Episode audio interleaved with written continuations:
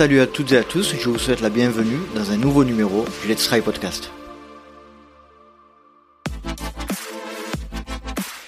Et oui, salut les trailers, salut les trailers, et puis même ceux qui ne le sont pas, hein. tout le monde est bienvenu dans le LTP. Aujourd'hui, dans ce nouveau numéro, j'ai fait appel au fondateur du trail scientifique de Clécy et à son ingénieur d'études qui m'ont euh, gentiment expliqué euh, comment s'est passé cet événement un peu spécial. Et juste avant de vous le présenter plus précisément, je souhaitais passer un petit message.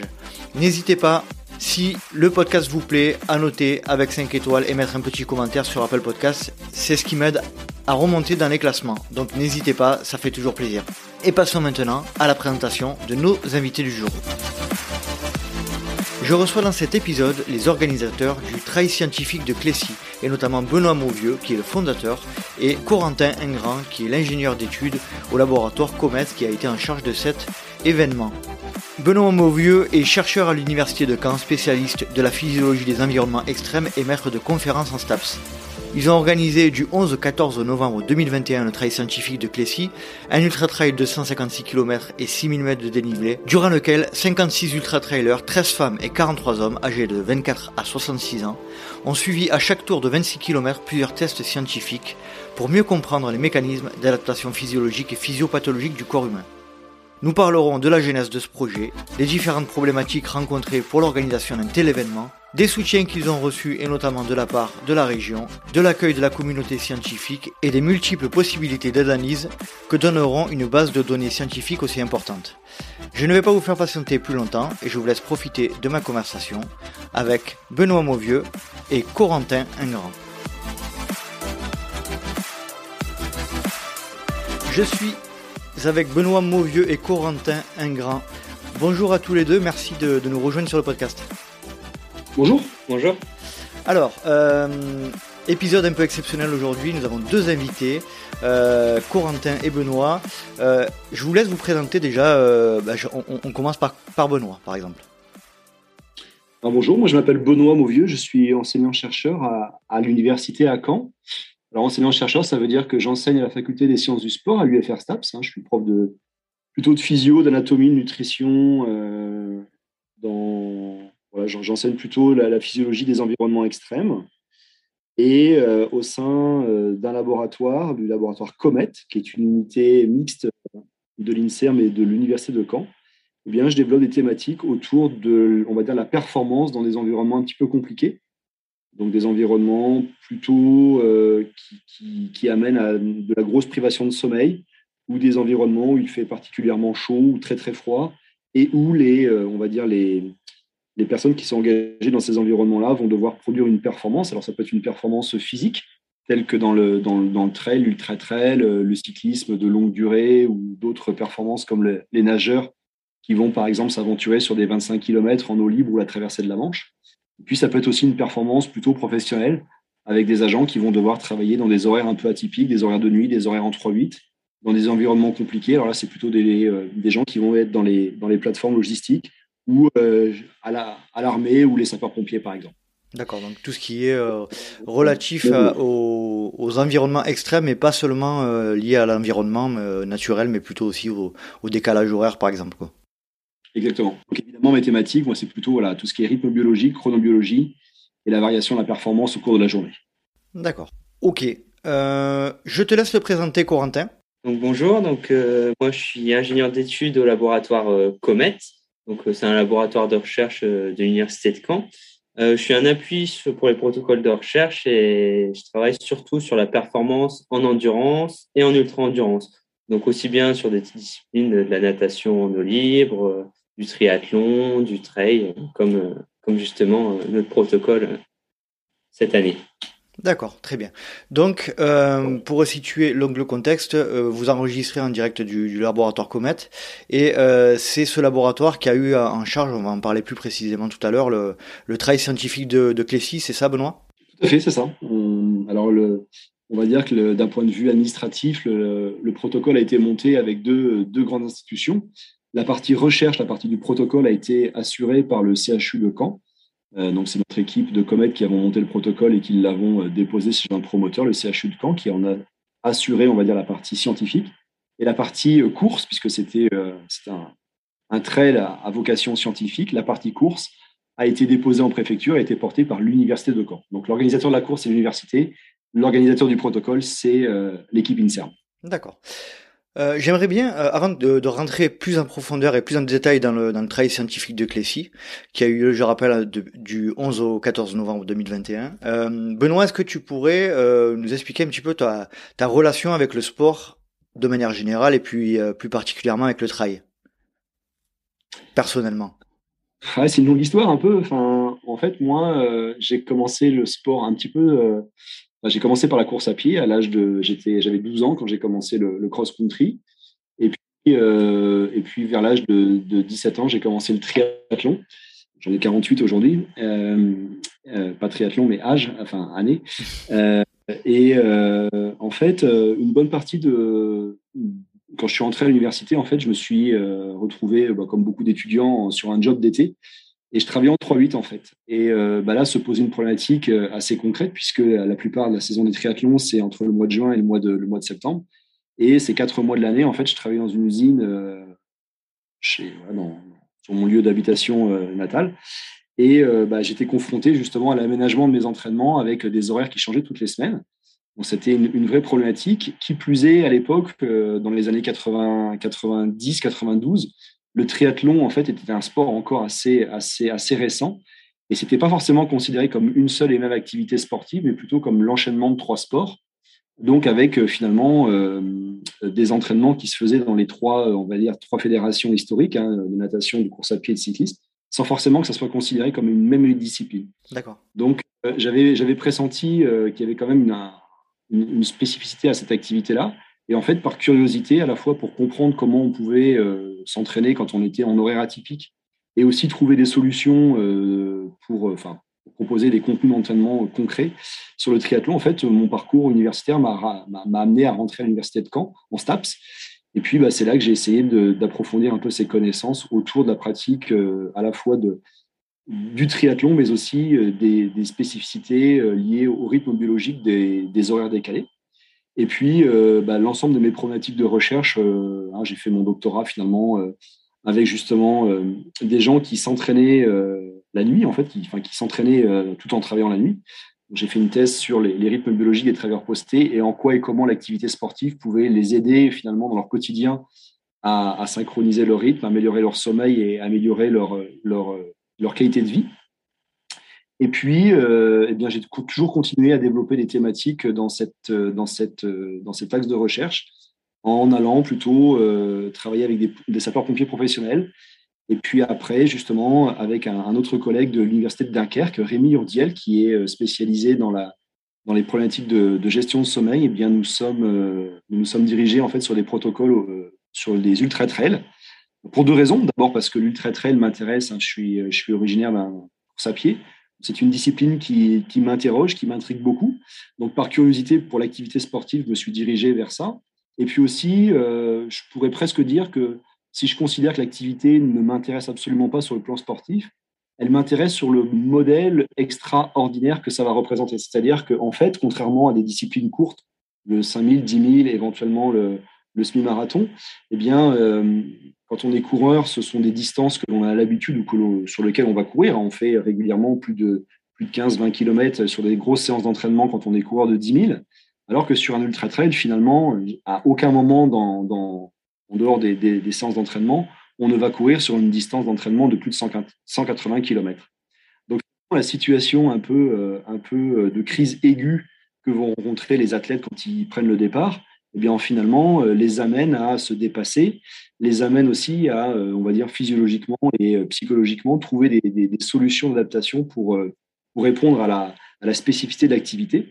Et en fait, c'est un modèle, on va dire, un modèle théorique qui nous permet en fait d'amener le sujet, on va dire, très en dehors de sa, de sa zone de confort, très au-delà de ses, enfin, au-delà vraiment, on va dire, au bout de lui-même et jusqu'à la fin de l'épuisement de ses ressources, et donc, euh, de là, en fait, émergent des situations, euh, des crises physiologiques que l'on rencontre très rarement ou que l'on pourrait rencontrer éventuellement dans d'autres euh, situations, on va dire, de, situations pathologiques, en fait. Hein. Souvent, on a les mêmes, les mêmes données que des gens qui sont au service de réanimation.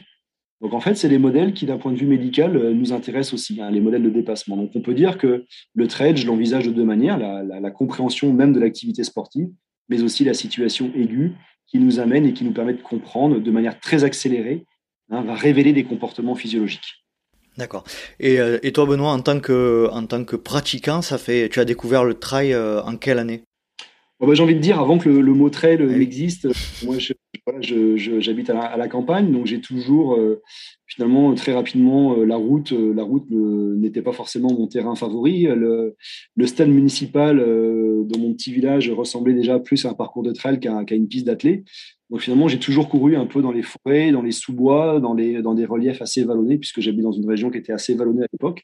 Donc j'ai toujours pratiqué voilà, de, manière, de manière naturelle dans le, dans le trail. Euh, et puis euh, après, on a mis des mots sur ça, mais moi, ça a toujours été un peu mon, activité. Après, j'ai pas, voilà, j'ai jamais pris le départ sur des ultra trail parce que c'est quelque chose qui, sur le plan euh, perso, pour l'instant, j'en suis pas là et j'ai pas envie d'aller là-dedans. Mais voilà, j'ai fait quelques quelques Ironman. voilà, c'est tout. D'accord. Corentin, de ton côté, si je te dis trail, ça t'évoque quoi? Bah, Pour moi, trail, c'est un peu un sentiment de liberté. Hein. c'est courir hors des sentiers battus, etc. Donc, tu pratiques quand même? Comment? Tu pratiques le trail? Ouais, ouais, ouais, je suis arrivé dans le trail euh, il y a 3-4 ans. Avant, je viens, je viens de l'aviron, hein, donc euh, totalement rien à voir. Euh, j'ai fait un peu de triathlon aussi. Puis rapidement, je me suis tourné vers le trail, puisque justement, c'était un peu ce sentiment de liberté, d'être en pleine nature, courir, bah, courir dehors tout simplement et, et prendre, prendre du plaisir que, Benoît, si je reviens euh, donc à, ta pratique du, trail et à ce que j'ai compris, euh, l'ultra n'est pas forcément un objectif pour toi. pour revenir plus précisément sur cet aspect-là, tu, en as peur, tu, tu as conscience que ça peut avoir des effets néfastes pour l'organisme ou c'est juste que c'est pas quelque chose qui est cohérent avec ta pratique? C'est plus voilà, c'est plus quelque chose qui n'est pas cohérent par rapport à parce que moi, je recherche dans la pratique euh, de l'activité physique. D'abord, euh, on a des contraintes. Moi, j'ai des contraintes professionnelles, j'ai des contraintes familiales et, autres. Et pour l'instant, dans ce que j'entends en pratique, euh, en pratique sportive, pour l'instant, c'est pas quelque chose qui correspond à, voilà, à mes envies, à mes envies.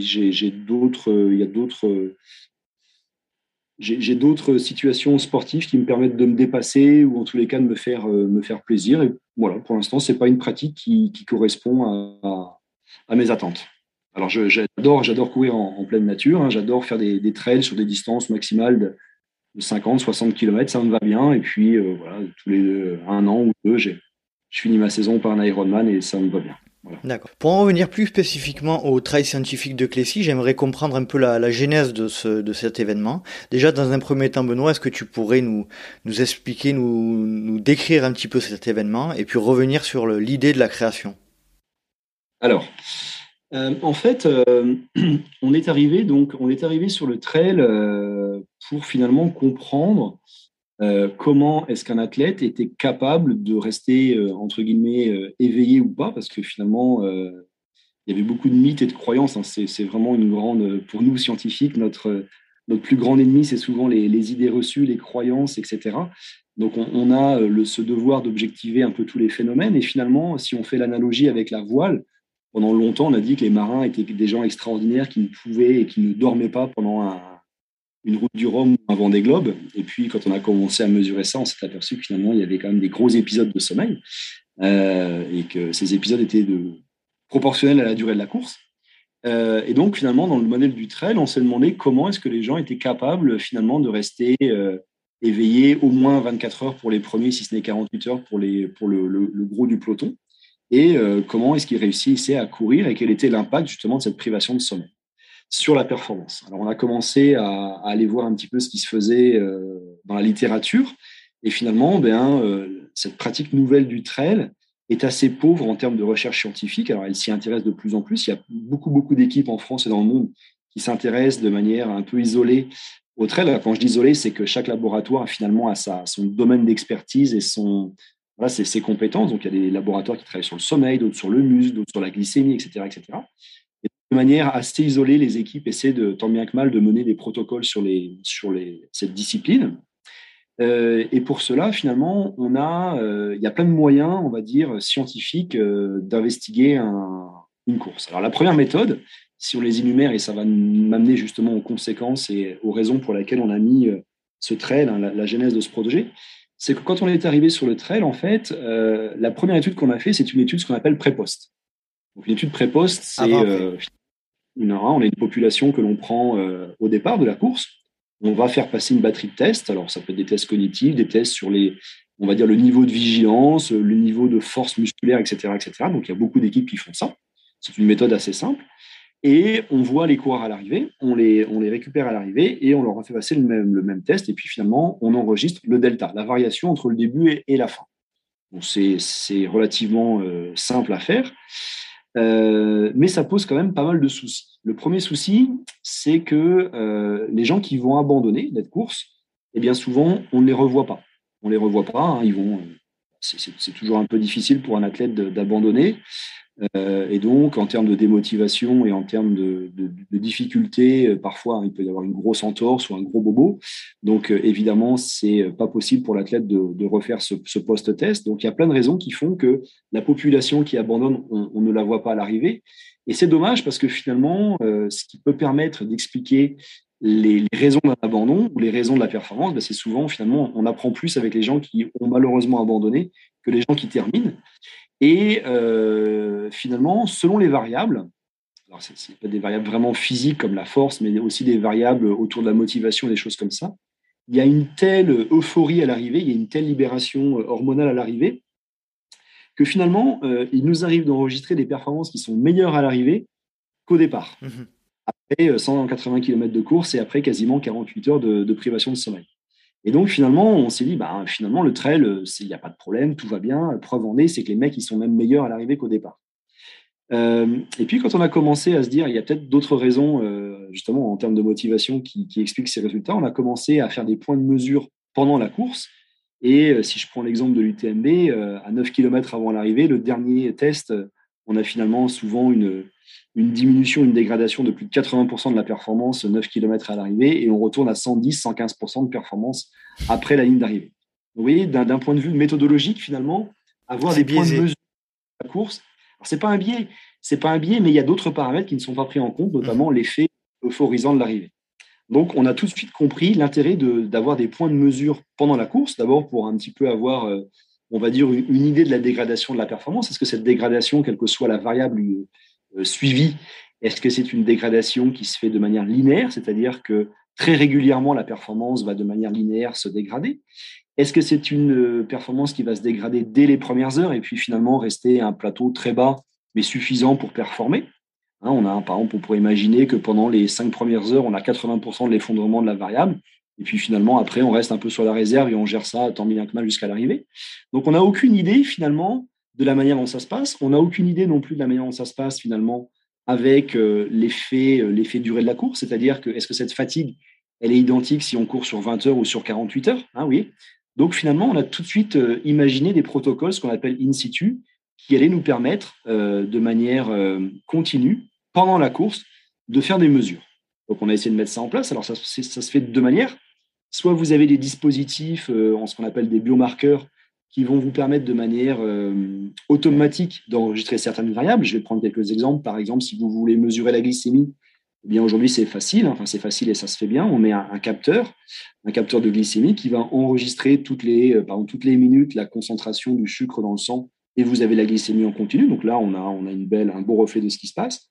On peut faire la même chose avec par exemple la température centrale ou euh, des capteurs que l'on peut mettre sur les chaussures qui sont des capteurs qui vont enregistrer la cinématique des paramètres biomécaniques.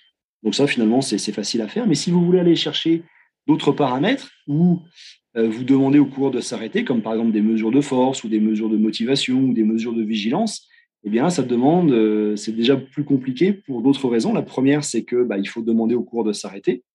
Et forcément, demander un cours de s'arrêter sur un ultra trail, même si euh, on n'est pas dans les mêmes problématiques que sur un 10 000. Euh, on peut s'arrêter, mais pas plus de 2-3 minutes, parce que bah, après, ça pose d'autres problèmes au niveau de la barrière horaire et du chrono et de la performance, tout simplement.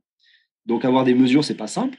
Avoir des mesures aussi, ça demande d'avoir des équipes médicales dans les différents refuges, là où il y a les, ravitaillements. Donc ça veut dire que tout de suite, on se retrouve avec un dimensionnement de personnel qui est assez monstrueux, avec un dimensionnement aussi de matériel. Hein, imaginez si vous voulez faire une échographie cardiaque, au départ, une toutes les 30 km, donc ça fait 6 points de mesure, une à l'arrivée. Il vous faut une, je sais pas moi, 5-6 échographes par poste fois 7 mesures, ça vous fait 42 postes d'échographie, ça vous fait 42 techniciens. Euh, voilà, donc ça veut dire que c'est des, protocoles qui sont très très gros. Et puis, euh, et puis après, ben, on a aussi des problèmes de calibration, c'est-à-dire que d'une machine à l'autre, parfois on a des petits. Euh, l'outil de mesure peut être parfois au niveau de la calibration un petit peu différent, et finalement les quelques pourcentages de, de calibration d'une machine à l'autre peuvent finalement effacer les, euh, on va dire les variations qu'on enregistre euh, d'un point à l'autre. donc ça fait quand même beaucoup de, beaucoup de, ça, pose énormément de problèmes méthodologiques.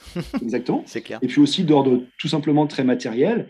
Demander à un organisateur de course de nous laisser quelques mètres carrés dans les stands de ravitaillement, bah, c'est pas toujours facile. Mm-hmm. Ces stands de ravitaillement ne sont pas forcément équitablement répartis euh, tout au long du parcours. Hein. Parfois, vous avez une variation de distance et de dénivelé entre deux points euh, qui fait que finalement, on ne peut pas tellement standardiser euh, l'évolution et la cinétique de nos, de nos paramètres.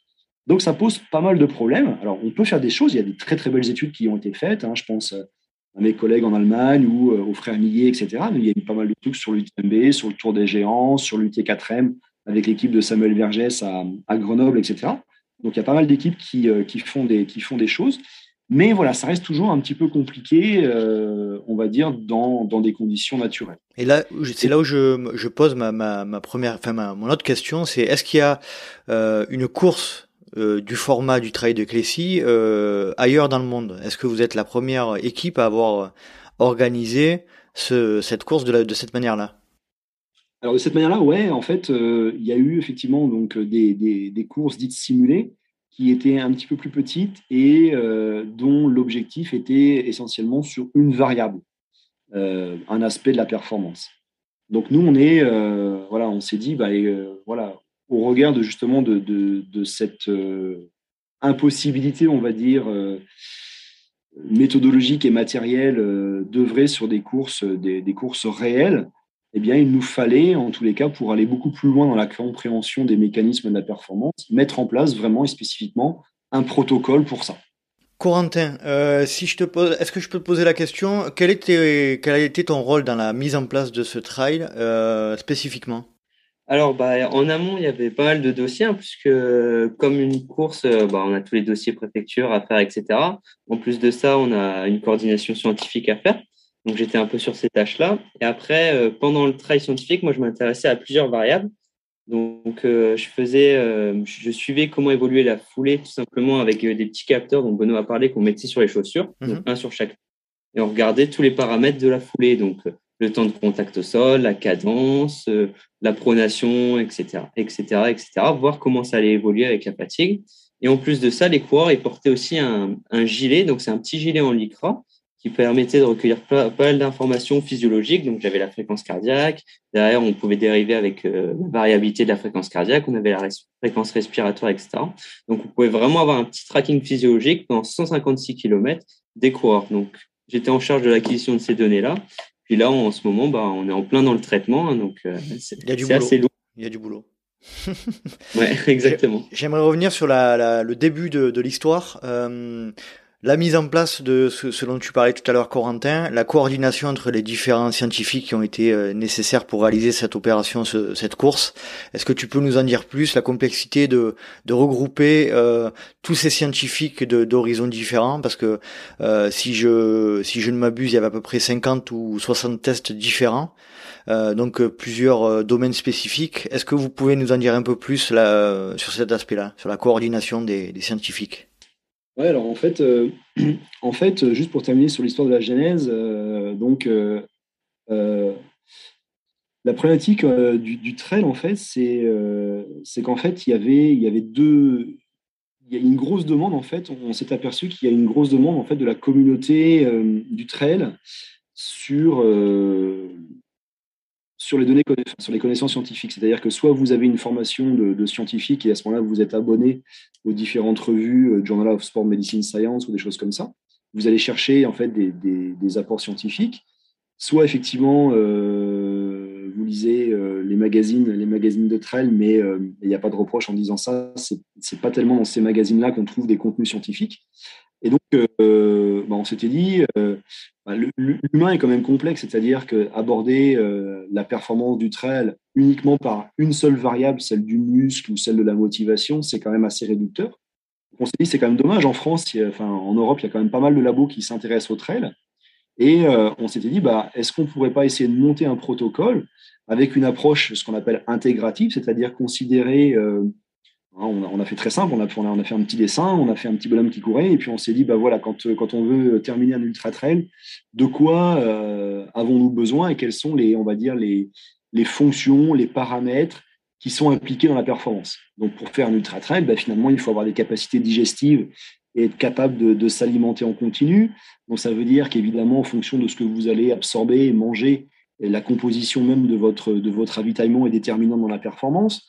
Euh, ça veut dire que vous aurez une glycémie qui va rester à un certain niveau. Ça veut dire aussi que l'aspect musculaire, tant sur le plan euh, traumatologique que l'efficience de, bah voilà, il, faut, il, faut, il faut investiguer ça.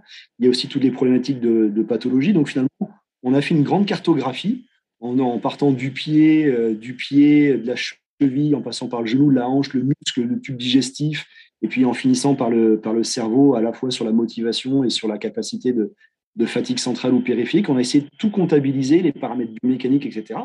On s'est dit, bah voilà, il faut à peu près tout ça pour, euh, pour être à peu près performant. Et euh, on a regardé, en fait, euh, quelles étaient les équipes qui avaient ce, niveau d'expertise qui pouvaient répondre à la capacité à investiguer ces, différentes, ces différents paramètres. Donc, bah voilà, on a contacté les différents laboratoires en, en, essayant de mettre un, un projet. Ça s'est fait en 2017. Donc, répondu à la demande de quelques laboratoires. Et en 2017, sur un trail qui s'appelle le trail, euh, hein, vous connaissez forcément la, Diagonale des Fous à l'île de la Réunion, on a monté un petit, ce qu'on appelle une pré-manip, un pré-protocole. Alors, il n'y avait pas beaucoup, il n'y avait que six coureurs. Et on a monté déjà une première, euh, un premier protocole avec, avec 7-8 variables. D'accord. Euh, alors évidemment, bah, voilà, on s'est confronté très rapidement à ce que j'évoquais tout à l'heure, la, difficulté d'avoir différentes équipes dans les différents postes, dans les, différentes, dans les différents points. Alors en plus, la réunion, c'était pas forcément très très pertinent parce que se déplacer sur l'île de la Réunion, si vous n'avez pas d'hélicoptère, c'est pas simple. Hein. Les routes sont sinueuses et pour aller de poste en poste, c'est pas simple pour les équipes scientifiques. Donc ça avait ça avait marché, mais on s'était dit voilà, si maintenant on veut mettre plus de tests et plus de coureurs, ça va être quasiment impossible. C'est à la suite de cette de ce premier protocole en 2017 bah, que m'est venue l'idée en me disant bah voilà, si on veut aller plus loin, si on veut vraiment avoir cette approche intégrative avec vraiment euh, on va dire, une, très belle vision de tout ce qui se passe dans le corps et dans l'esprit, dans la tête des, coureurs. Donc avec plein d'équipes, il va falloir, euh, on n'aura pas d'autre choix que de monter vraiment euh, une course dédiée spécifique à ça, ne serait-ce que, par exemple, pour les temps d'arrêt que euh, on va consacrer à la mesure, à la mesure des tests.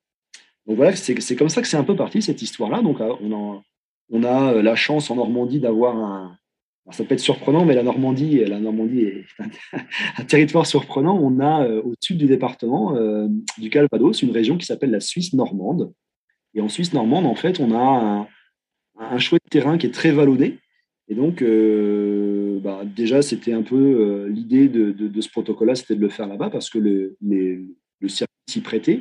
Et puis, on a aussi, dans cette région de la Suisse normande, un centre d'hébergement, le centre de pleine nature Lionel Terré, euh, une base qui pouvait, et, qui nous a d'ailleurs accueillis, euh, et qui nous offrait en fait une structure d'hébergement, de logistique, euh, de couchage, et puis des grandes salles de réunion qui allaient nous permettre justement de délocaliser nos laboratoires scientifiques respectifs pour pouvoir nous installer au pied, au pied du circuit, afin justement de monitorer tout ça. C'est comme ça que le projet est né et puis on a euh, invité différentes équipes avec leur niveau euh, respectif d'expertise. Donc des équipes spécialisées sur le muscle, la fatigue musculaire, les échographies cardiaques, euh, tous les paramètres des marqueurs inflammatoires, les paramètres de la glycémie, les paramètres de la motivation, etc. etc. Donc voilà, c'est comme ça un peu que l'histoire est née. Ok, très bien. Bon. Euh, au niveau de la, coordination de ces différents scientifiques, ça, a dû prendre un certain nombre de, temps, j'imagine, pour arriver à, regrouper tout le monde. Euh, comment vous avez, euh, vous avez contacté ces scientifiques-là et, vous aviez déterminé au préalable donc tous les secteurs d'analyse que vous souhaitiez faire?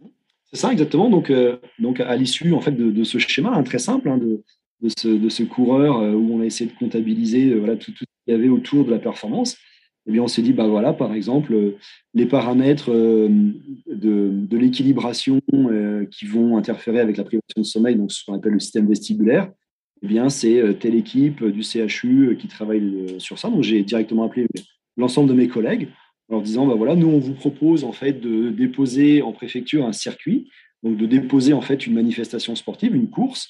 On se propose de vous héberger dans ce centre, dans ce centre de pleine nature de recruter euh, une soixantaine de coureurs. Et puis finalement, on va essayer euh, de trouver des protocoles euh, miniaturisés, des choses assez rapides que l'on va faire avant la course, à l'arrivée de la course, 12 et 24 heures après l'arrivée de la course, mais aussi 6 points de mesure, puisqu'on était parti sur un, circuit de, de 6 fois 26 km avec 1000 mètres de dénivelé par tour. Ça nous amenait à un format de 154 km avec 6000 mètres de dénivelé. Et donc à chaque tour, bah, pour justement pour simplifier la lourdeur du protocole. À chaque tour, finalement, les coureurs retrouvaient la même équipe scientifique avec le même matériel dans les mêmes conditions. Donc là, finalement, on a toujours la même distance et le même dénivelé euh, partout. Donc on a un protocole qui est très standardisé et ça nous permet vraiment de, de regarder comment les paramètres évoluent. Euh, voilà. Et puis, on a simplifié le protocole par la répétition de ces tests au même endroit. Vous avez donné la responsabilité à chaque scientifique euh, de réaliser des tests avec leur propre matériel ou c'est vous qui aviez, euh, là je pose peut-être la question à Corentin, euh, c'est vous qui avez mis en place tout le matériel et toutes les, tous les protocoles et vous avez, vous avez fait appel à ces scientifiques pour les faire, c'est eux qui sont venus avec leur matériel ou enfin, j'aimerais même un, peu ouais, En fait, vraiment chaque équipe était autonome du coup hmm. sur, sur sa variable, donc ça veut dire qu'ils devaient ramener leur propre matériel, leur, ils venaient vraiment avec leurs compétences et leur expertise. Donc, euh, par exemple, je prends, l'exemple pour les prises de sang. Bah, l'équipe qui était en charge des prises de sang venait directement avec euh, ses infirmiers, ses infirmières pour les prises de sang, tout le matériel, etc. Nous, on organisait un petit peu la logistique aussi dans les salles pour répartir, euh, voilà, telle équipe va dans telle salle, etc. Faire un plan de roulement pour que tout aille bien, etc. Mais voilà, vraiment, chaque équipe était autonome. Vous vous donniez un cahier des charges de, de, ce que vous souhaitiez avoir comme résultat et, et eux, chaque scientifique avait en responsabilité la, les, analyses à, faire. Ouais, c'est ça. Alors, comme résultat, non, puisque le cahier des charges des résultats. Oui, le cahier des charges, ouais, de... voilà. Le résultat, en fait, le résultat, le cahier des charges, c'était, euh, c'est intéressant votre question, le cahier des charges, c'était surtout, euh, il y avait deux contraintes. La première contrainte, c'est évidemment que le temps euh, de manip soit le plus court possible, parce qu'évidemment, il ne fallait pas que le temps d'arrêt soit plus long que le temps de course. Donc, à titre d'information, voilà, les premiers courir entre 2h40 et 3h20 euh, au tour. Euh, voilà, donc un format à peu près entre un petit peu moins de 20 heures de course pour les premiers. Les derniers ont mis 30-35 heures de course, je crois. Chaque arrêt durait combien de temps à peu près? Je crois 40 minutes, non? Voilà, et on était en moyenne, on a, on a calculé le temps moyen, était de 43 minutes d'arrêt par tour. D'accord. Alors ça peut vous paraître beaucoup. C'est vrai que si on se dit, bah, finalement, c'est plus tellement une course, parce que 40 minutes d'arrêt, euh, on a le temps de récupérer, etc. Eh bien, finalement, euh, oui et non. C'est-à-dire que quand on regarde un peu la distribution, si vous êtes un petit peu curieux, et nous les chiffres, on aime bien ça, parce que c'est notre métier d'être très objectif, finalement, on va prendre un exemple simple, on va prendre une course qui est assez connue, on va prendre l'Ultra Trail du Mont Blanc. Vous regardez l'arrivée du premier, ça fait en 20 heures, l'arrivée euh, du euh, dans le top 100, vous êtes en 30 heures, c'est-à-dire que vous êtes à 10 heures du premier. et puis après, eh finalement, sur les 2200 coureurs ou un peu, un peu plus qui ont pris le départ, eh bien finalement, la plupart des coureurs, hein, la, distribution, la répartition de, l'arrivée va se faire aux alentours de 40 heures. C'est-à-dire qu'entre 38 et 44 heures, la barrière horaire est à 46 heures, vous avez quasiment 80% du peloton qui arrive, euh, je veux dire, à, moins 5-6 heures de la barrière horaire. Et quand vous regardez le temps d'arrêt dans les stands de ravitaillement de, cette catégorie-là, eh bien finalement, les temps d'arrêt qui sont très très longs. On a parfois des coureurs qui vont rester jusqu'à 1h40 ah oui. dans les stands euh, parce qu'ils se reposent, parce qu'ils font une sieste, parce qu'ils prennent du temps pour manger, du temps pour recharger leur, euh, on va dire, toute la technologie, les batteries, etc. Et puis éventuellement aussi, il y a des stands où on peut, euh, des points de ravitaillement où on peut être en relation avec sa famille. Donc nous, on le voit bien, hein, puisqu'on fait des manifs depuis une dizaine d'années, on voit bien ces coureurs qui, je vais dire, qui errent, qui sont un peu perdus, qui sont un peu hagards, qui sont un peu déboussolés, qui cherchent leur frontale partout alors qu'elle est sur leur, leur casquette. voilà, il y a, beaucoup de, y a beaucoup de croyances sur, le, sur ça, mais les gens s'arrêtent longtemps dans les stands de ravitaillement, surtout, je vous dis, le, le gros du peloton. Donc, quelque part, notre protocole, même s'il y a eu un temps d'arrêt obligatoire pour tout le monde pour faire ces tests, on n'est pas si loin que ça de la réalité, finalement. Mmh C'est les tests qui n'ont pas été forcément de tout repos. Alors les tests, les échographies cardiaques, hein, c'est un peu peinard. On est allongé sur le côté et puis pendant 10 minutes, on, se fait manipuler pour avoir une, échographie cardiaque. Mais il y avait des tests de force musculaire, des tests de détente verticale, des tests qui stimulaient énormément le système vestibulaire, etc. Donc quelque part, c'était 40 minutes, mais euh, pas à dormir et à faire une sieste. C'est la première, la première contrainte, c'était d'avoir un temps assez court. Donc ça voulait dire que les équipes devaient trouver des solutions euh, d'enregistrement rapide. Et la deuxième contrainte, c'était d'être en, capacité d'absorber le flux des coureurs.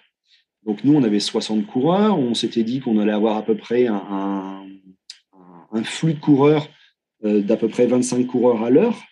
Alors au départ, euh, le premier tour, c'était un peu le rush. Hein. Tous les coureurs sont arrivés euh, dans un, dans, un mouchoir de poche, on va dire. Le deuxième tour, pour nous, c'était le protocole un peu le plus cool parce qu'il y avait déjà, on va dire, un, égrenage et puis le peloton s'était bien effiloché. Donc ce, ce, ce, ce deuxième tour été assez cool. Le troisième tour a déjà été plus compliqué parce que finalement, les premiers commençaient à rattraper les eh derniers.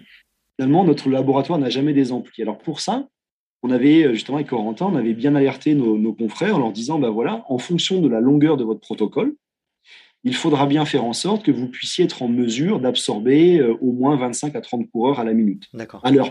Donc si je prends l'exemple d'un test qui dure 3 minutes, ça veut dire que potentiellement, vous faites passer 20 coureurs à l'heure. Euh, sachant qu'en pleine période Covid, il fallait un temps d'arrêt pour nettoyer l'ensemble des dispositifs, hein, passer un coup de lingette désinfectante, etc. Donc finalement, on, réduisait de moitié la, on va dire, la capacité de, passage. Puis après, les, souvent, les, il faut faire un petit clic, il faut enregistrer les données, valider le truc, relancer la, procédure. Donc voilà, hein, les, chercheurs avaient pour euh, mission de, de, calibrer ça. Alors, du coup, il y a des postes où la mesure était ultra rapide. Il n'y avait qu'un poste avec un chercheur deux chercheurs, puisque quand même le protocole a duré quand même 48 heures, donc euh, les chercheurs de temps en temps allaient faire une petite sieste. Et puis, par exemple, je pense à mon collègue Amir Rodzi, qui est cardiologue au CHU à Caen. Lui, il avait huit chaînes d'échographie ah pour faire les échographies cardiaques. Donc, huit chaînes d'échographie et 16 techniciens, 16 euh, médecins échographes ah pour euh, réaliser les échographies. Donc, voilà, selon les, selon les variables, les dispositifs techniques et les moyens humains étaient quand même assez conséquents.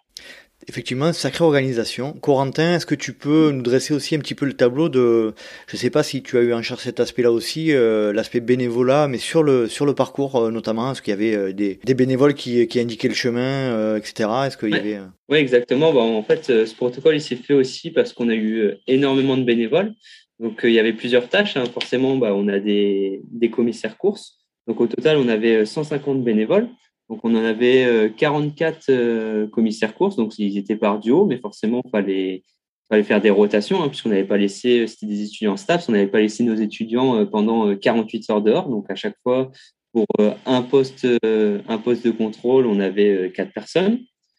après, bah forcément, ces personnes-là, fallait les conduire, donc on avait des chauffeurs en minibus.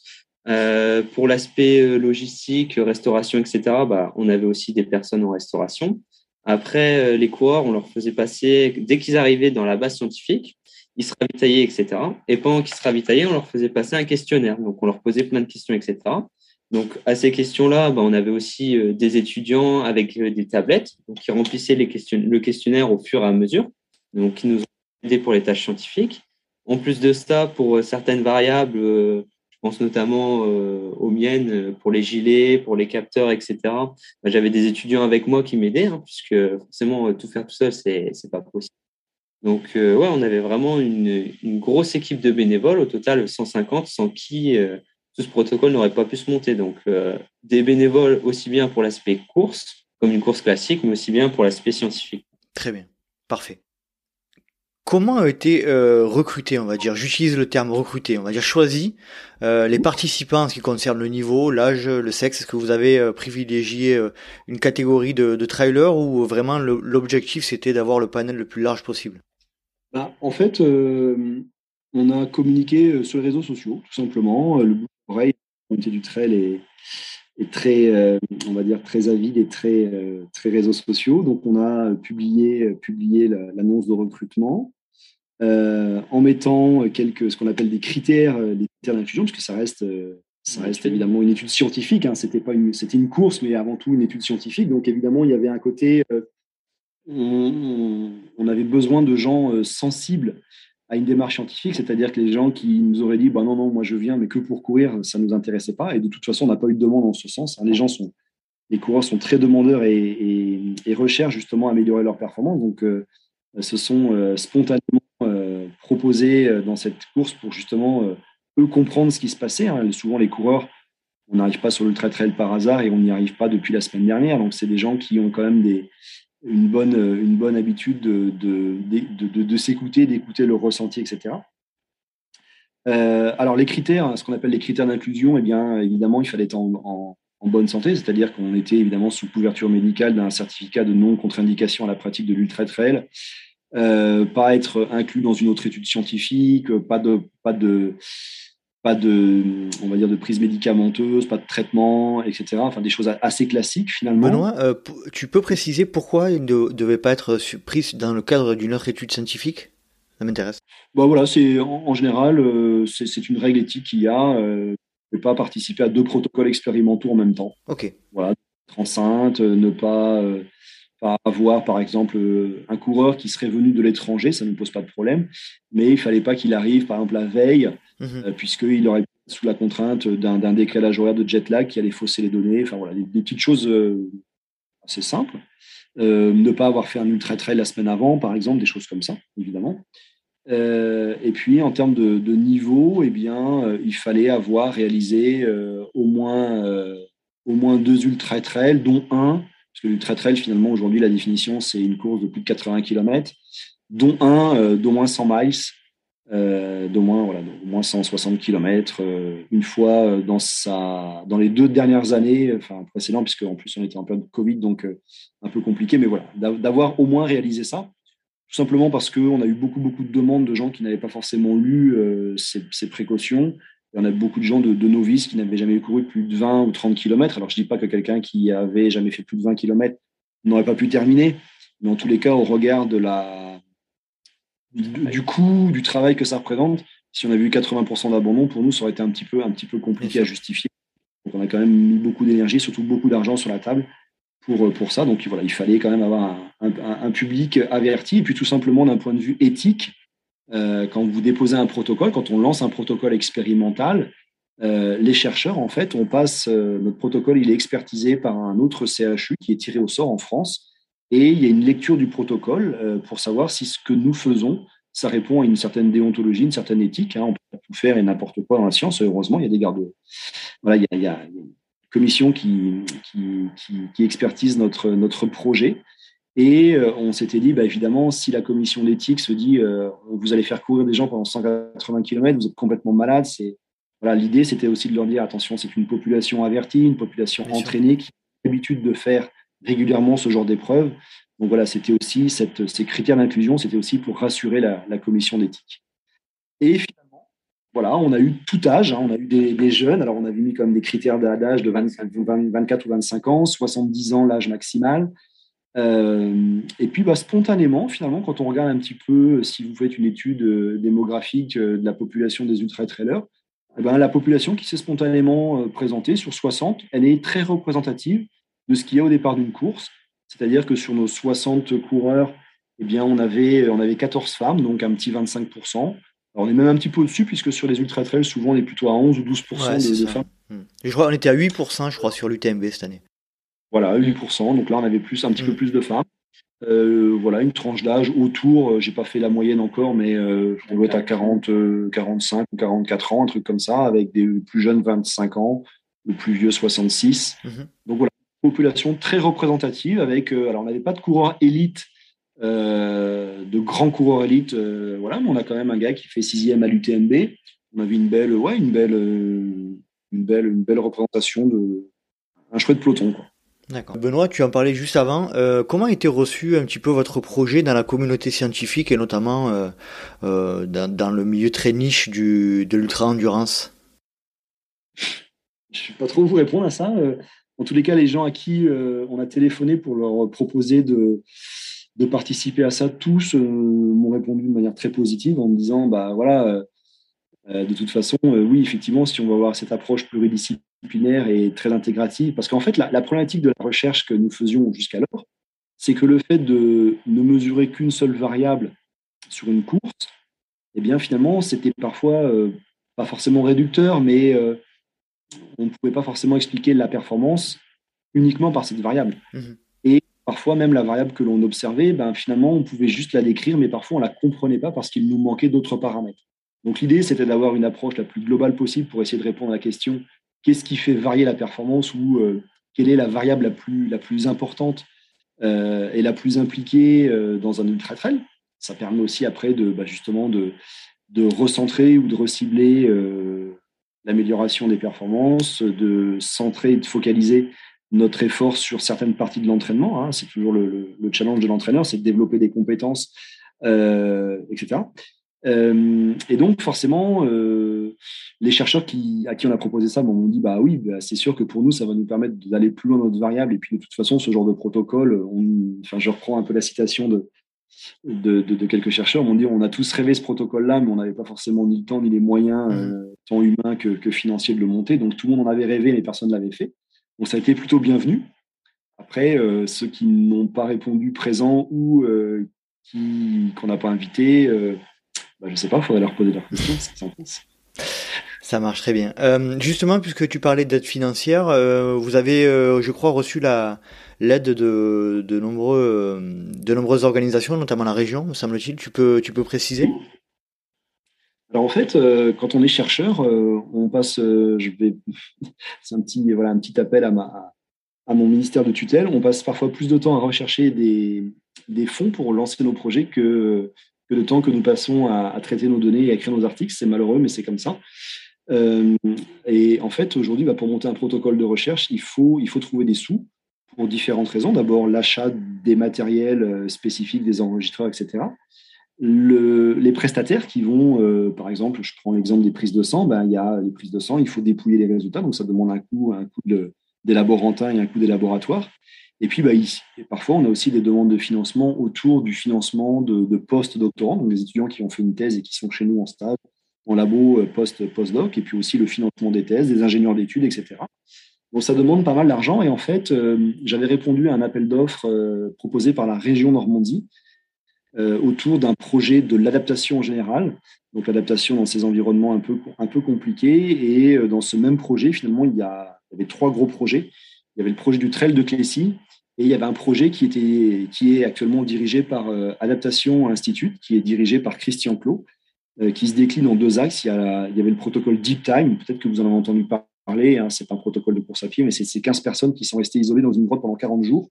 Donc nous, là-dessus, on travaillait sur la partie rythme biologique et sommeil, et euh, est en train de se préparer un autre protocole qui s'appelle le protocole adaptation 4 x 30 jours, où 22 personnes vont partir 4 fois 30 jours dans les quatre environnements les plus extrêmes climatiques de, la, enfin de, notre, de notre planète, donc du, très chaud, du très froid, sec et humide à chaque fois. Et nous, nous allons travailler dessus aussi sur l'adaptation physiologique dans ces environnements-là. c'est toujours un peu la même problématique, hein, c'est une situation de crise, et comment dans cette situation de crise, euh, la personne est capable de s'adapter? Donc c'est un peu en analogie aussi au modèle du trail. Donc, on a fait un appel à financement et sur la partie du trail scientifique, on a une enveloppe de 350 000 euros. Alors, ça peut paraître un, peu impressionnant, mais je pense que c'est aussi intéressant d'en parler pour que les gens comprennent un petit peu quels sont les enjeux des, protocoles scientifiques. Alors, à titre d'exemple, 350 000 euros, bien finalement, euh, dessus, il y, a un, il y a un ingénieur d'études, Corentin, par exemple, qui va être salarié pendant, pendant 18 mois. On a aussi un post-doctorant qui est salarié pendant un an. ça, ça représente déjà quasiment 60% du, mmh du montant. Et puis, bah, je vais prendre un exemple simple, l'exemple des prises de sang. On avait 60 coureurs, on avait euh, 8 prises de sang. Euh, donc l'analyse des biomarqueurs et des, marqueurs inflammatoires des prises de sang, avec le coût du consommable, hein, donc toutes les aiguilles, les seringues, les différents euh, tubes, stockage, la carboglace, etc. Et puis surtout le coût, de laboratoire, c'est 63 000 euros. Euh, on a fait l'enregistrement de température, donc là les, les coureurs avalent une sorte de gélule J'allais poser la question justement. J'ai vu ça sur le bah reportage qui est passé sur, sur France 3 et France 5, il me semble, que vous aviez fait ingérer une. Le magazine de la santé, on a eu un chouette reportage, une couverture qui a duré voilà, toute la durée du protocole et avec un reportage sur cinq jours réalisé par Ludivine Fauvel du, Favrel, pardon, du, du magazine In Vivo qui est mhm. proposé sur. C'était une chouette, une chouette étude. Et donc, bah, voilà, une, gélule, ça coûte une cinquantaine d'euros, donc x 60, x 2, 3 gélules par coureur, plus le capteur d'enregistrement, etc.. Donc finalement, ça, ça, monte assez vite. Et puis, il y avait aussi le coût de l'allocation de la base de loisirs, puisque nous sommes restés quand même à 230 personnes pendant 5 jours là-bas sur place. Donc hébergement, nourriture et tout, et tout, et tout. Puis, bah, il y a aussi le coût de l'assurance. Euh, évidemment, ces protocoles-là sont lourdement assurés, vous l'imaginez bien. Donc voilà, tout ça, ça monte, euh, ça monte sur un projet de, qui est qui, dure que quelques jours, mais qui après est suivi par, euh, par deux salariés à temps plein.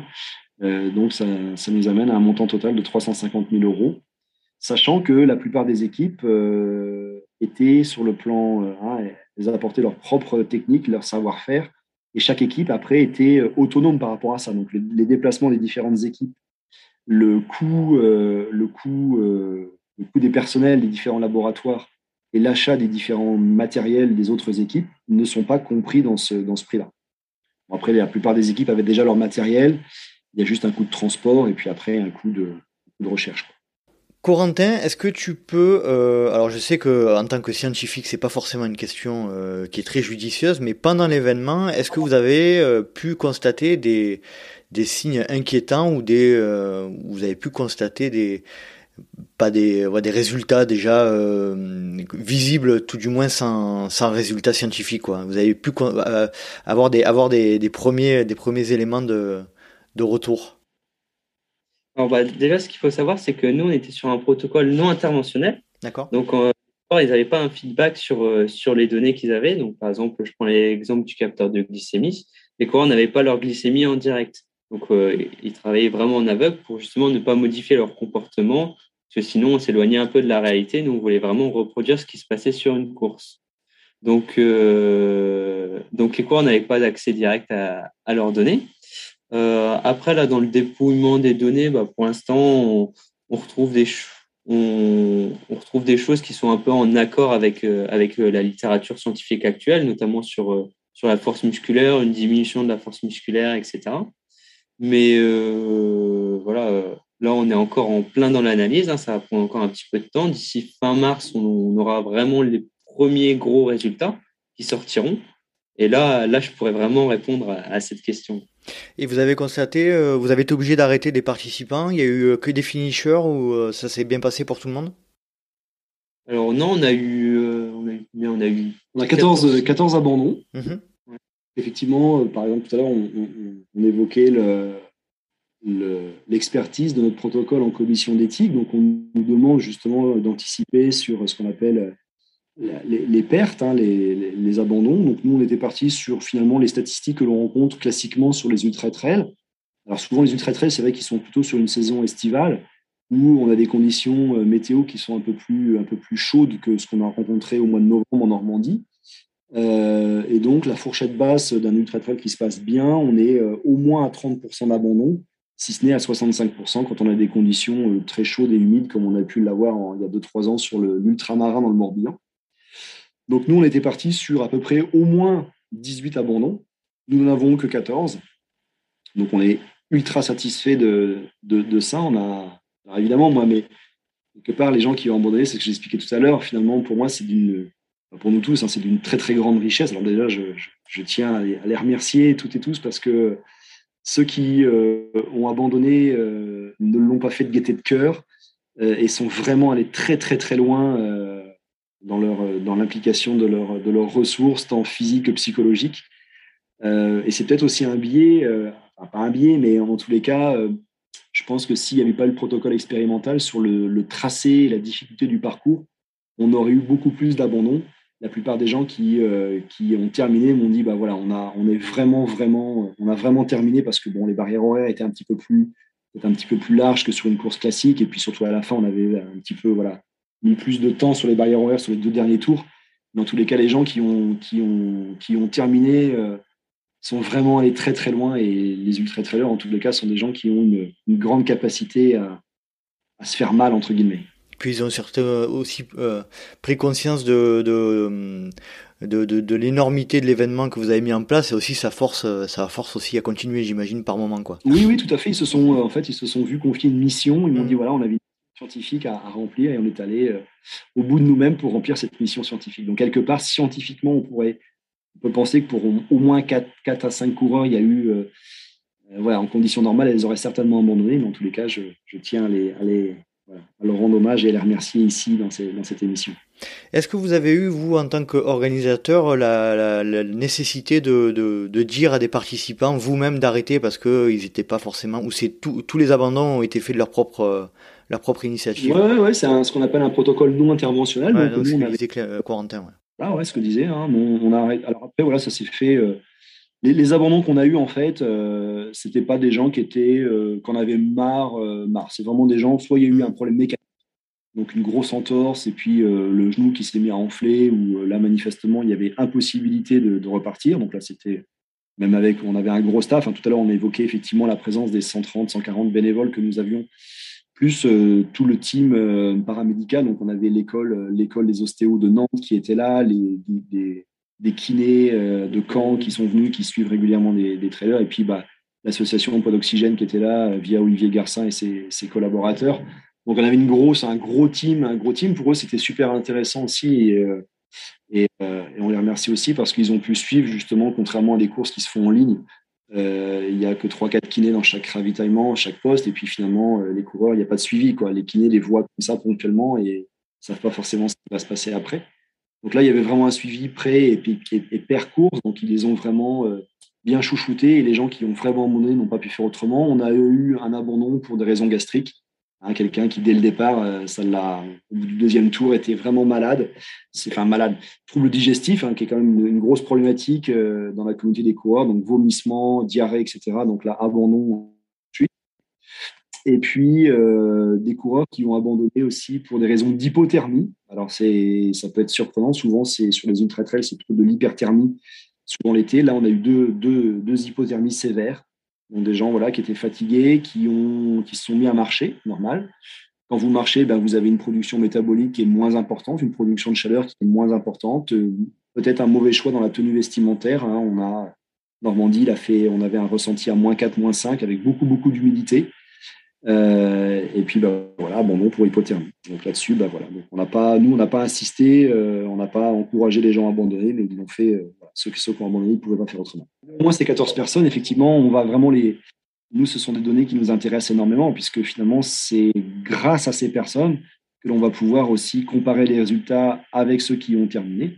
Et si on a des différences significatives entre ce qu'on appelle les finishers versus les non-finishers, eh bien, la compréhension de ces, différences peut nous expliquer aussi euh, bah, quels sont les, rayons de les raisons de la défaillance qui fait, euh, quel est le paramètre le plus défaillant qui finalement nous oblige à abandonner.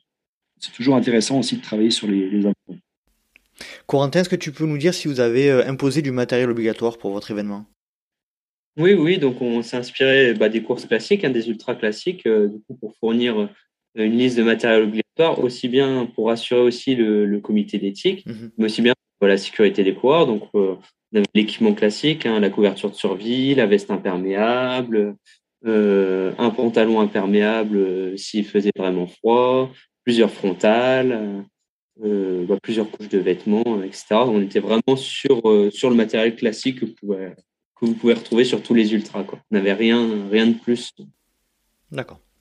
Très bien. Benoît, euh, on va se projeter un petit peu sur euh, l'après course et, l'analyse de ces données scientifiques qui vont en ressortir. Est-ce qu'on pourra euh, utiliser ces résultats dans le cadre de la population générale? Bah, l'idée, l'idée, l'idée d'un protocole et l'idée des scientifiques, et qui plus est, enfin, nous, nous en sommes sensibles puisqu'on est enseignants-chercheurs, donc les scientifiques, si on traite nos données et qu'on les garde dans nos ordinateurs, ça n'a aucun sens. Si on les publie uniquement dans des revues scientifiques, c'est bien, mais ça ne profite qu'assez peu finalement la communauté des, coureurs. Et puis je pense aussi surtout à tous les gens qui sont autour de, des coureurs. Hein, je pense, euh, l'autre jour, j'avais justement, euh, tout à l'heure, vous me parliez un petit peu de ce que je faisais dans ma vie perso, je cours encore.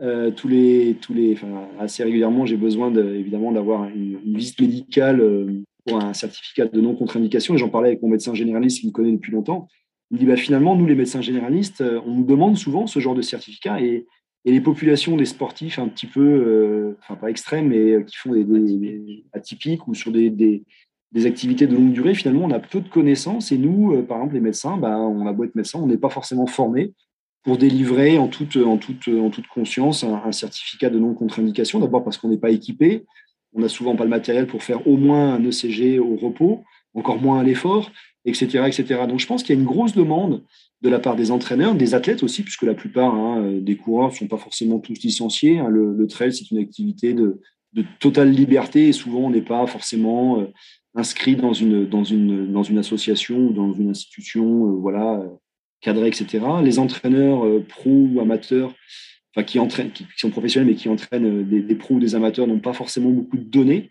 C'est souvent des données qui proviennent du marathon, qui proviennent de disciplines un peu plus vieilles, mais finalement, la spécificité du trail, le marathon, c'est quelque chose de très cyclique au niveau de la cadence gestuelle. C'est une épreuve de deux heures.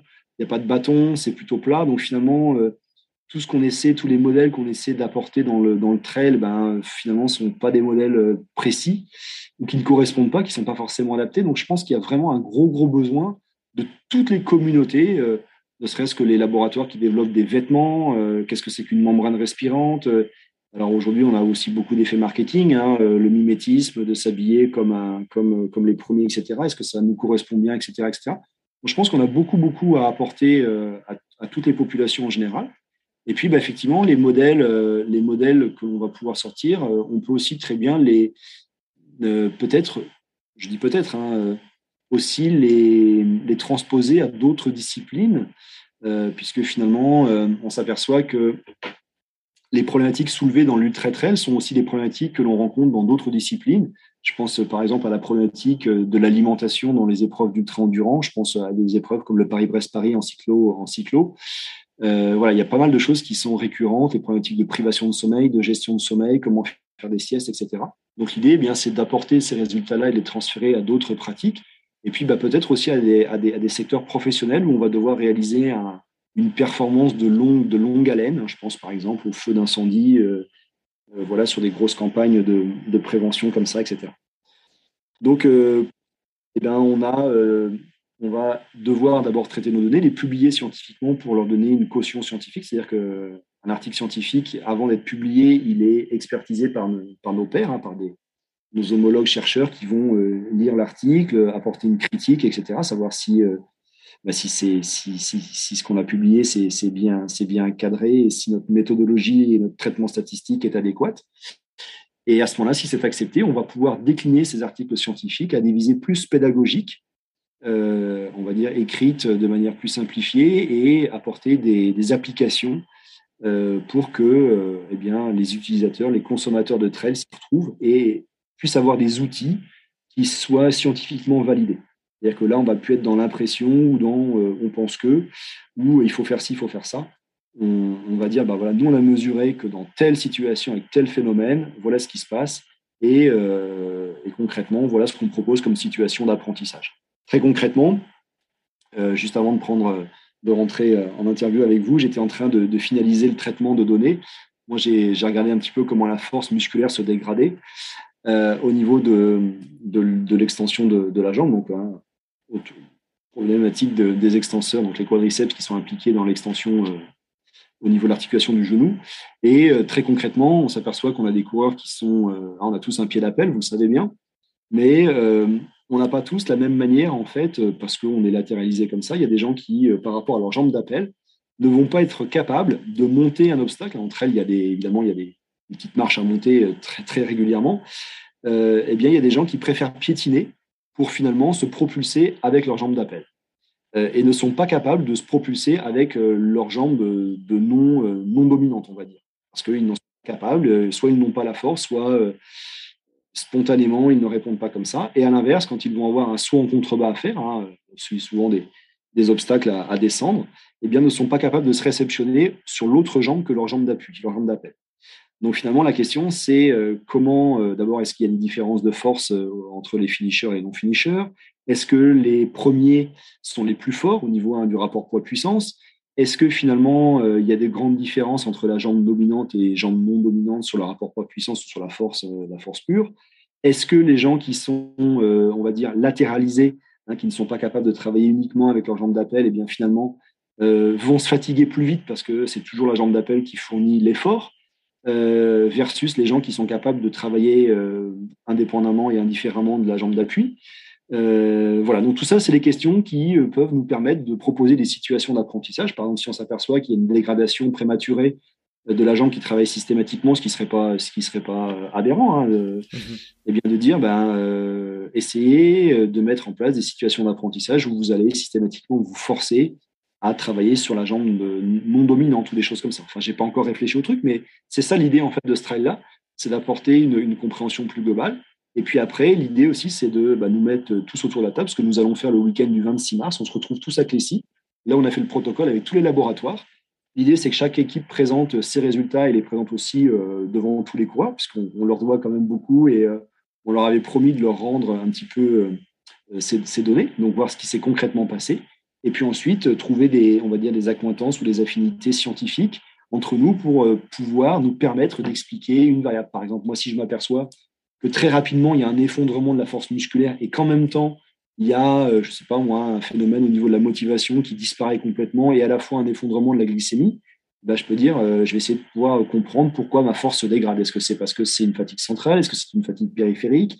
Est-ce que c'est un problématique, une problématique d'apport énergétique et de choses comme ça? Donc c'est ça l'idée en fait. J'ai l'impression que ça va être euh, euh, une véritable euh, base de données euh, qu'on pourra utiliser dans différents domaines, euh, sur lesquels on pourra s'appuyer, dans différents domaines scientifiques, dans différents domaines même professionnels, etc. Ça, je pense que ça va, ça va faire avancer beaucoup de choses dans la compréhension de notre sport.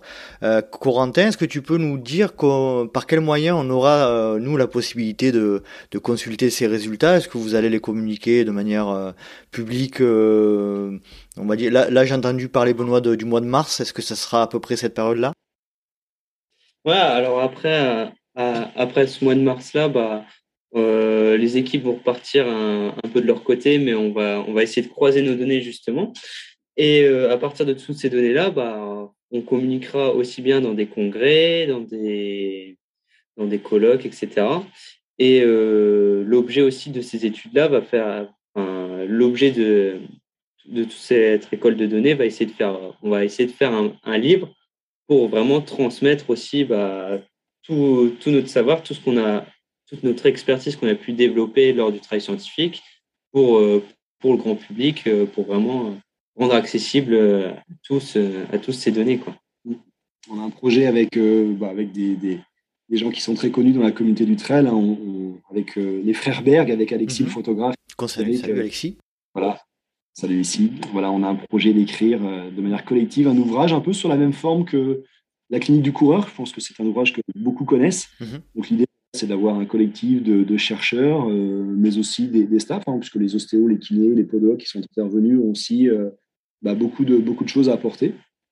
Des interviews aussi, je pense, de gens qui sont un petit peu en périphérie de la recherche. Je pense à Eric Lacroix, par exemple, et puis aussi à, à quelques coureurs qui pourraient nous apporter aussi le ressenti et euh, faire, enfin, faire naître de nouvelles hypothèses ou de nouvelles problématiques, parce que souvent, euh, nous, on s'intéresse aussi euh, bah, pour être bien connecté avec la, avec la, recherche et que ça soit très, très réaliste ce qu'on fait. Bah, c'est pour ça que d'abord, on est des passionnés, on pratique, mais on est aussi très sensible aux besoins, à ce que nous font remonter les équipementiers, à ce que nous font remonter comme problématiques les coureurs pour essayer d'y répondre scientifiquement parlant.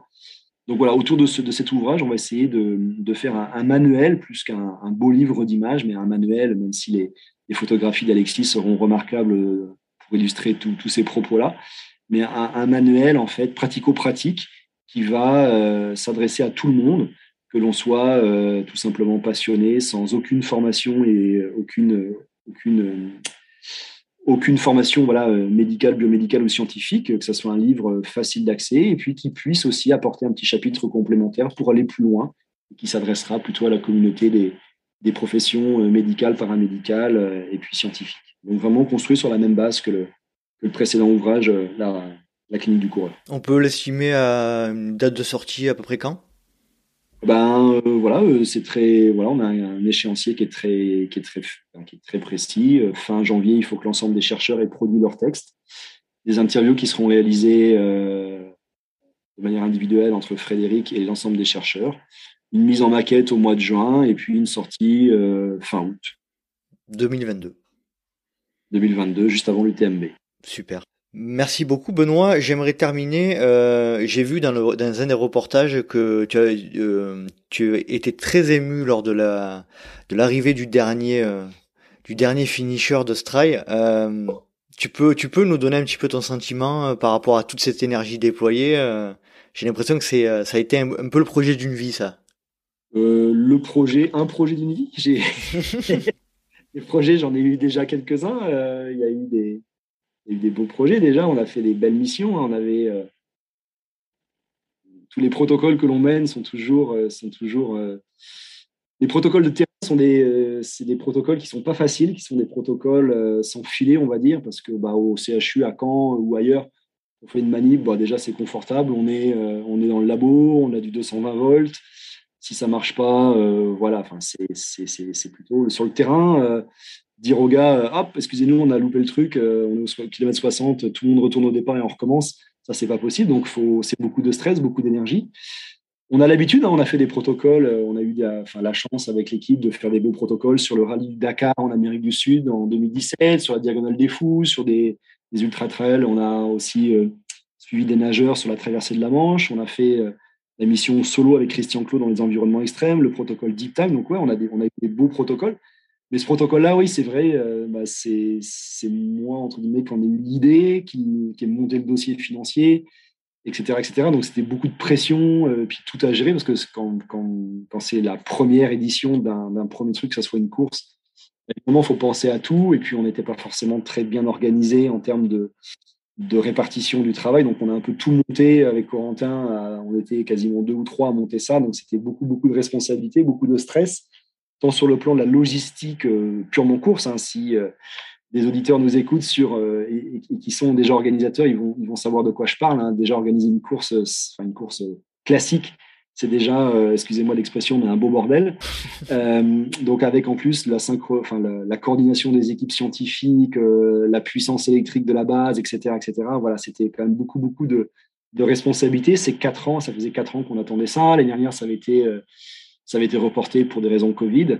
Donc, euh, bah oui, évidemment, euh, comme, comme, bah, comme tout le monde, euh, quand, quand, quand, le protocole se termine, bah, les nerfs lâchent un petit peu. Il y a beaucoup d'émotions parce que bah, déjà, les gens se sont. nous, on a été émerveillés, en tous les cas, de l'énergie que nous ont apporté les coureurs. On a vécu en vase clos pendant quasiment une semaine tous ensemble. donc, il y a eu beaucoup, beaucoup de, de, relations qui se sont créées autour de cet événement. Les gens se sont particulièrement impliqués. On a eu beaucoup de, beaucoup de patience de la part de tout le monde, tant pour les inclusions médicales que pour passer les tests. Il n'y a aucun coureur qui nous a dit voilà, j'en ai ras-le-bol, euh, j'arrête, euh, ça m'enquiquine de passer les tests, ça fait huit fois que je me fais charcuter le bras pour faire des prises de sang, mais tout le monde a été extrêmement euh, prévenant, bienveillant, que ce soit les coureurs vis-à-vis des, des, bénévoles, que ce soit les chercheurs vis-à-vis des coureurs et des bénévoles. Enfin, il y a eu vraiment un très très beau travail d'équipe et bah oui, oui, c'est, normal que les, hmm. que les émotions sortent à la fin. Bravo en tout cas, euh, bravo pour votre euh, pour ce magnifique projet. Alors je compte absolument sur vous pour refaire un épisode euh, quand les résultats seront sortis pour faire un petit, petit, bilan de, de ce travail-là et, et, de, et, de, discuter un petit peu sur les résultats, les fameux résultats. Bah, écoutez, avec grand plaisir, puisque le, le, but, je vous dis encore une fois, le, nous le but c'est pas de garder ça pour nous, hein, c'est vraiment de de dispenser, je ne vais pas dire la bonne parole, mais en tous les cas de donner des données, des données scientifiques, des données probantes, des données objectives, pour essayer de sortir un peu de justement de ces mythes et ces croyances. L'idée, c'est d'apporter des outils qui vont permettre d'améliorer l'entraînement, de réduire les volumes d'entraînement, d'améliorer la santé des athlètes, de peut-être donner des préconisations sur la fréquence euh, maximale du nombre de trails que l'on peut faire dans une année, etc. Mmh euh, voilà, c'est l'idée, l'idée, l'idée, euh, l'idée, c'est ça.